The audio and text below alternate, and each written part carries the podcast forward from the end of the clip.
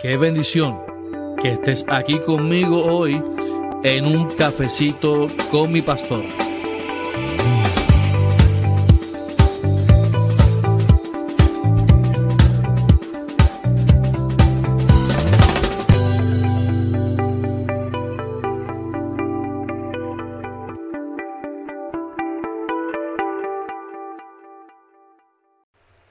Saludos, saludos, bendiciones a todos. Aquí el pastor Carlos Armando en un cafecito con mi pastor. Qué bueno que estamos aquí nuevamente en el podcast. Estuve dos semanas de vacaciones y ya estamos de vuelta aquí al cafecito con mi pastor. Y qué bendición. Eh, gracias por conectarte conmigo nuevamente aquí en el podcast. Y estamos sumamente contentos porque estamos de vuelta, estamos de vuelta por fin. Oiga, este devocional o este podcast, este espacio que estamos teniendo todos los miércoles, eh, ha sido una bendición para mi vida eh, el poder conectarme con ustedes. Cada comentario los leo, eh, cada petición y cada punto que me dan de los chistes también los leo. Son 6 a 8 puntos. No, no paso de 6 y de 8 chocolates en los chistes. Pero vamos, vamos a ver cómo me va hoy. Vamos, vamos, vamos a ver cómo me irá hoy. ¿Cómo me irá hoy con el chiste?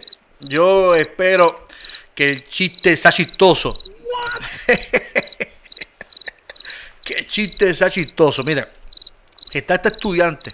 Está este estudiante llega de la escuela llorando, llorando, llorando, histérico. Y la maestra le dice, pero ¿qué te pasa? ¿Qué te pasa, maestra? Es que me, robaron, me atracaron en el camino, maestra, me, atracaron. ¿Y qué te robaron? La tarea, maestra, la tarea, me la robaron. Me robaron la tarea. No, no, no me robar la cartera le robaron la cartera, la tarea, ¿sabes? No la puede entregar. así no se puede, así no se puede. Eh, yo estoy listo para, para eh, el podcast de esta mañana. Yo no sé cómo, usted me soporta a mí, de verdad. Yo no sé cómo la gente eh, se ríe de este chiste. ¿Cuántos chistes me da? Escríbelo ahí. ¿Cuántos, cuántos, cuántos chocolates me da en este chiste? Yo estoy listo para terminar el devocional sobre la esperanza. Y este devocional yo le pido al Señor que sea de edificación para tu vida, de bendición. Porque me interesa que usted hoy se levante con nueva fuerza, con nuevo ánimo, con nuevo ímpetu. Y que sobre todas las cosas que usted pueda reflexionar. Eh, y que pueda salir de la ansiedad, que pueda salir de este proceso. Oiga, que es normal que nos da ansiedad, que es normal que la crisis no, no, las, situaciones expresas de la vida nos amaqueen, pero que siempre es bueno saber que tenemos un Dios que nos ayuda, ¿verdad? Eh, yo creo que la gente, a, veces los cristianos nos presionamos tanto y nos presionamos al nivel de que pensamos que no podemos estar tristes, que no podemos llorar, que no podemos eh, afligirnos, que no podemos estar atribulados. Y yo creo que eso es un error. La iglesia no puede eh, entrar en este pensamiento triunfalista de que todo te irá bien, que todo no. Los evangélicos, los cristianos también lloramos, nos afligimos. Si los personajes bíblicos, también mismo Jesús, en un momento dado dijo, Señor, pasa a mí esta culpa. Y dice que las lágrimas eran como de sangre. O sea, no está de más uno afligirse, no está de más uno eh, eh, vivir tiempos difíciles, no está de más uno llorar, no está de más uno quejarse, no está de más uno batallar. Así que eh, mi interés es esta mañana que usted pueda reflexionar, que reflexione y que a pesar de que usted pueda estar viendo un tiempo difícil, que también podamos levantarnos, porque lo importante no es pasar simplemente la aflicción, es que podamos levantarnos y reconocer que Dios está con nosotros. Mire, esto de la esperanza, la esperanza es algo que, nosotros no vemos, ¿verdad? Tiene que ver con nuestra fe, tiene que ver con, esperar algo que nosotros anhelamos. Y en la esperanza eh, pasan diferentes circunstancias, etapas en la vida, etapas que todos experimentamos. Algunos tenemos las herramientas, algunos no las tienen, algunos no las tenemos, Eso depende de cómo se nos formó y se nos inculcó, ¿verdad? Eh, podemos vivir en una misma casa, pero no todos eh, somos formados de la misma manera y todos asimilamos las cosas de la misma forma. Por lo tanto, la Biblia es un libro que nos da muchas herramientas para poder entender lo que Dios quiere para nosotros. Yo estoy convencido que la Biblia nos establece que nosotros somos más que vencedores, que los que confiamos en el Señor alcanzaremos victoria. Pero no porque yo confíe en el Señor no voy a dejar de pasar etapas y experiencias duras.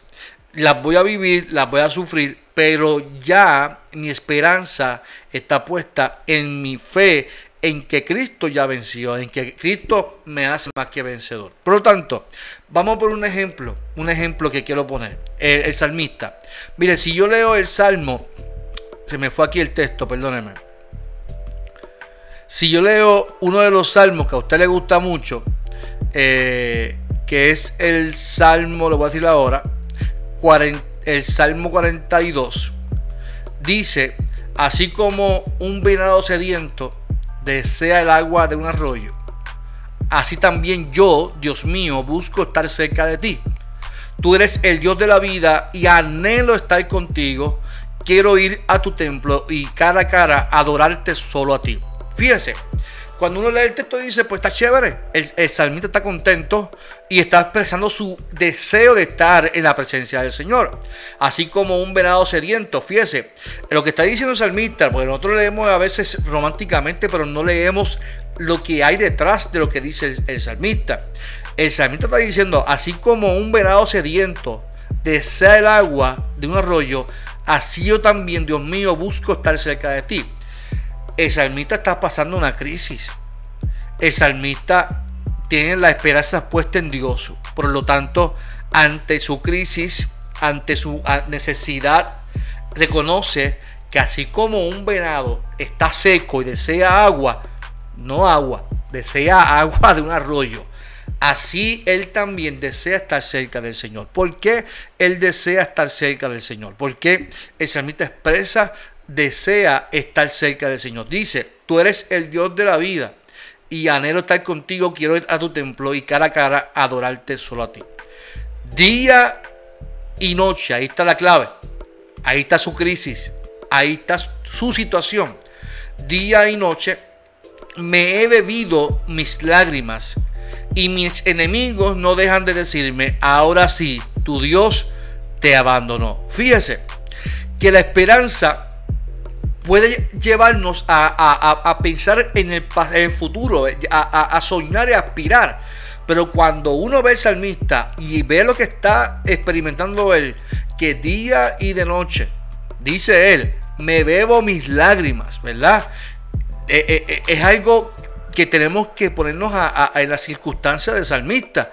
Él está diciendo cuán desesperado está él, que de noche se bebe sus lágrimas. O sea, la experiencia que, vive el salmista lo está llevando a escribir y a documentar su experiencia y dependencia de Dios. Y ahí está la clave de esto. No es malo llorar. Si usted piensa que porque usted es cristiano usted no puede llorar, es un error. Llore. No es malo eh, eh, que nos dé las pataletas. No es, no es malo sentirnos vulnerables. Al contrario, yo creo que cuando nos sentimos vulnerables, estamos reconociendo que somos frágiles ante Dios. Y el llorar, el quejarnos, el sentirnos débiles, nos hace eh, eh, eh, depender de la presencia de Dios. Y yo quiero que esta, en esta hora, usted que está aquí conmigo en esta mañana, pueda reflexionar en eso y diga, caramba, yo, yo sí puedo sentirme así. Así como el salmista. ¿Por qué estás desesperado, alma mía? ¿Y por qué estás perturbado dentro de mí? Dice el salmista en el versículo 11. El salmista no niega su dolor. El salmista no niega su aflicción ni lo evita. Eso es, eso, eso es importante. Porque mayormente nuestras oraciones son, Señor, líbrame. Y son oraciones evasivas. Y el salmista no está pidiendo que Dios le libre de esa situación. El salmista está diciendo cómo él se siente. Yo me bebo mis lágrimas. Yo estoy eh, estoy, estoy llorando, me siento afligido. Así que él aborda su problema y, y, se dice que él mismo va a ser, ¿verdad? Eh, la esperanza en Dios es uno saber que aunque me puedo, puedo llorar, puedo sentirme vulnerable, pero sé también que mi esperanza, nuestras esperanzas, está, están puestas en el Dios de la vida. ¿Qué cambió el desánimo o la desesperanza en David? Él miró su dirección a Dios. Él miró su dirección hacia, hacia el templo. Él miró su dirección hacia el Dios de la vida que lo fortalece y que lo ayuda a pesar de que él está afligido, a pesar de que, que la gente que lo rodea lo está diciendo, busca ahora a tu Dios, ¿verdad? Que, que, está desaparecido. O sea, es importante que entendamos que tanto él como las personas no le están ayudando a levantar el ánimo. Quien le ayuda a levantar el ánimo es él mismo que reconoce que la solución está puesta en el Dios de la vida, en el Dios de su esperanza, en el Dios que está en medio de su problema. Fíjese que Dios no, no, le está eliminando el problema. Dios no está diciendo yo te voy a eliminar tu crisis, David. Yo te voy a, a bendecir en medio de tu crisis. Así que hay una palabra poderosa en, el texto, hay una palabra poderosa eh, en, todo esto de, de la esperanza. No es malo, vuelvo y repito, no es malo sentirnos afligidos, no es malo sentirnos vulnerables, no es pecado sentirnos así quítese de la mente, sáquese de la mente el, pensar que sentirse triste y afligido eh, es un ataque del enemigo. No es un, un ataque del enemigo, usted es un ser humano con sentimientos y emociones. Y puede ser que hoy estés pasando un momento muy difícil. Puede ser que hoy te levantaste y estás pensando cómo tú vas a resolver tus problemas, cómo vas a pagar tus deudas, cómo vas a buscar trabajo, cómo, cómo vas a solucionar tu problema con tu matrimonio, cómo vas a resolver tu problema con tus hijos, con tus nietos. Tienes muchas interrogantes en la mente. ¿Sabes qué? Que en tu dolor y en tu aflicción, Dios está con nosotros. Dios está contigo.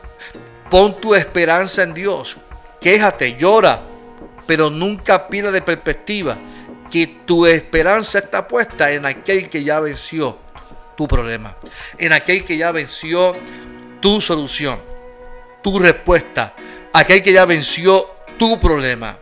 Así que mira lo que dice eh, Pablo en la carta de los Romanos capítulo 4, 18. En esperanza contra toda esperanza en que Él creyó. Así que Dios Dios va a honrar tu esperanza. Él puede convertir tu dolor emocional, tu dolor físico, tu dolor eh, que estás viviendo en una gran victoria en el nombre del Señor. Por eso Pablo decía, a mí nada me puede separar del amor del Señor. Nada me puede separar del amor del Señor. Y en un momento dado dijo, yo puedo estar derribado pero nunca destruido. Puedo estar afligido, pero nunca... O sea, nosotros te podemos pasar, sí, sí podemos pasar, pero nunca vamos a estar destruidos. Pablo decía, ni aún ni la vida, ni aún ni la muerte, ni aún ni lo alto ni lo profundo, ni, ni nada de esta vida me puede separar del amor, sino porque ese era su esperanza. Su esperanza estaba puesta en el Dios que entregó a su Hijo para que esa salvación nos diera la esperanza de que a pesar de que estamos viviendo un tiempo difícil, podemos decir, podemos decir, gracias Dios, porque en ti obtengo mi victoria en el nombre poderoso de Jesús. Así que hoy, hoy, mi amado, mi amada, que estás conectado conmigo aquí en este podcast, un cafecito con mi pastor. Hoy yo te digo, te invito que pongas tu esperanza en Dios. Que te levantes hoy y sonrías a la vida. Y gracias a Dios por este día tan hermoso. Mira el sol, Mira a tu familia y dile gracias a Dios. Porque a pesar de que estoy viviendo un tiempo difícil, he puesto mi esperanza en ti, el Dios que abre caminos, el Dios que hace lo imposible, el Dios que hace lo que sea para que yo y usted, todos nosotros, estemos bien, estemos felices. Y a pesar de que estamos viviendo un tiempo difícil, podemos poner nuestra confianza, nuestra esperanza en Dios. Así que, ¿qué tal si hoy oramos al Señor? ¿Qué tal si hoy ahí conmigo le da gracias al Señor? Dios te damos gracias por la vida, gracias por tu bondad y gracias por este día hermoso. Hoy este día, Señor, lo voy a disfrutar al máximo. Lo vamos a disfrutar al máximo porque tú nos acompañas. Lo vamos a disfrutar al máximo porque tú eres un Dios poderoso. Y eres el Dios que, Señor, está con nosotros en todo momento. Mira mis amados hermanos que, y amadas hermanas que están aquí conectadas conmigo. Te pido con todo mi corazón que hoy, Señor, cada una de ellas, cada uno de estos hermanos, tenga un día maravilloso un día lleno de gracia, un día lleno de puertas abiertas de bendiciones, un día lleno de esperanza en ti, Señor. Hoy, Señor, depositamos nuestra esperanza, nuestros anhelos, nuestros sueños en tus manos, sabiendo que en tus manos hay victoria en el nombre poderoso de Jesús. Día conmigo, amén. Día conmigo, amén. Amén. Le pido a Dios que te bendiga. Dios le rebendiga. Y también que te rebendiga. Porque a veces que hay que rebendecirnos. Qué bendición, mi amado. No olvide que esto es un cafecito con mi pastor. No olvide que mañana, mañana tenemos la escuela bíblica. No olvide que el domingo les esperamos en la iglesia evangélica unida de Caguas, que es nuestra iglesia, una gran familia. Así que mi amado, gracias por conectarse conmigo. No olvide que este podcast es auspiciado por Cafecito Virtual Shop, la tienda del Pastor Carlos Armando, la gorra, la camisa, los hoodies, la taza, accesorios, de todo. Entre a www.cafecitovirtualshop.com o búsquenos en Instagram y en Facebook, Cafecito Virtual Shop allí para que, para que vea la tienda y observe lo que tenemos allí. Este podcast es oficiado por la mejor tienda virtual, Cafecito Virtual Shop. Vendemos camisas y cosas con sentido. Así que muchas bendiciones a todos. Les amo mucho.